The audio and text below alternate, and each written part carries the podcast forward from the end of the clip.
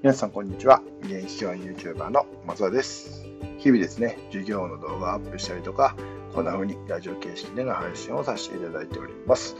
と本日2本目ということでですね、えー、全くちょっと趣向を変えて、え、やっていきたいなと思うんですけど、ちょっとビジネス的な観点というか、えー、と、まあ、ちょっとこれから先の時代みたいな話も含めてですね、えお話しさせていただこうかなと思ってるんですけど、何かと言いますと、うんちょっとクラブハウスを例に出したいなと思ってて、でクラブハウスのことについてですね、あの結構いろんな僕の入っているオンラインサロンとかでは、あの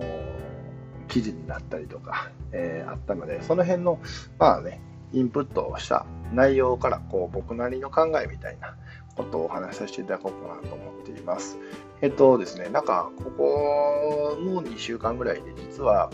クラブハウスという、えー、アプリのツールと、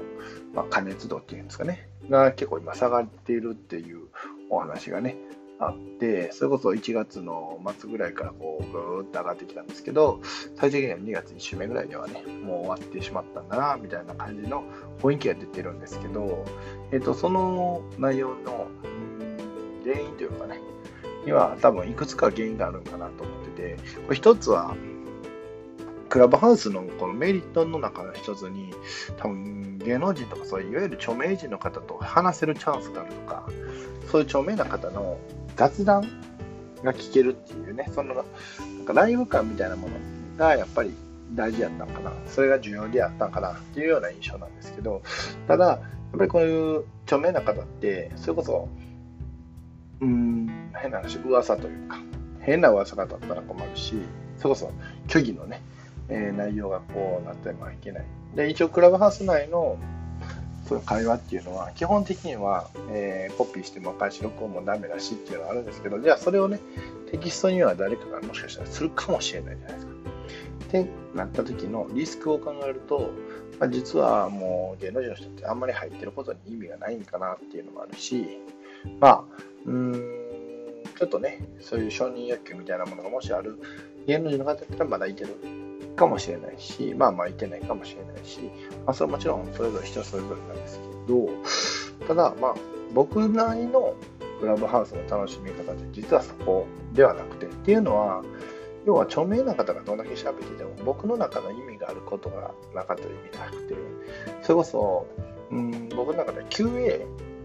やったらすごい価値があると思うんですね。それこそ例えば、就活のことで悩んでるみたいな、そういうルームがあったとして、えー、僕自身が登壇してなくても、その自己 PR のことであったりとか、まあ、学士課ってね、学生時代頑張ったことついての、そういう質問があったら、それ僕の今ね、入らせていただいている、オマ塾の方の就活部のリーダーしてますので、そのあたりの知見にもね、広がるし、そういうのでは、すごくいいツールだなって思ったんですね。っていうことは、これまとめると、自分の中で興味ある分野に関してもっと特化させていくべき。そしてもっと、そこで出会う人とか、そこでもし発言できるようなことがあれば、そこでどう自分が喋れるかっていうところなんかなと思ったんですね。なので僕はまあ就活系と今実は教育系のほとんどルームが埋まってて、まあ、それがもちろん著名人の方、著名な方を僕はフォローしてるので出てくるんですけど、そのクラブハウスっていうものはやっぱりそういう自分の偏ってる、偏ってるかどうかわかんないですけど、自分の中の好きみたいなもの、自分の中の軸みたいなものと共有できる人との出会いっていうのがすごい大きいのかななんて思ってます。で、それに需要があるとすれば、どういうことかというと、多分自分の中でどういう志で生きるのかっていうことがすごく重要になってくる時代なんかなって思うんですよね。それこそね、えー、変化が激しい時代、ブーカとか言われたりするんですけど、まあ、その時代に生きていくためにはやっぱりそういう大きな潮流に乗るというね、そういう視点が必要だし、じゃあどういう潮流が来るねんっていうことを知るアンテナであったり人脈っていうのが絶対必要になってくると思うんですよね。だから、そういうのに出会うって言ったら変ですけど、わかります？自分が何者かというものをに出会っておく。で、それが分かってるからこそ、じゃあその人のちょっと話聞こうかなとか、じゃあこの人フォローして次なんかルーム作るとき入ろうかなとか、えー、じゃあもっと言えばその人を応援したいというね、そういうノリになってくれると、すごく、ね、いいツールなんかなと、僕自身は思ったので、はい。なんかちょっとね、今、下火になってるらしいんですけど、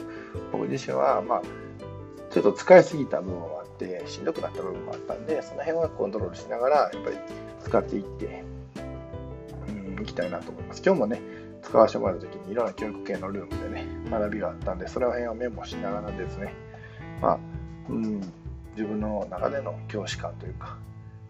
教師としての力っていうのをもっともっと伸ばしていきたいな、なんて思った所存でございます。ということでですね、えっ、と、まあ、結論から言いますとですね、え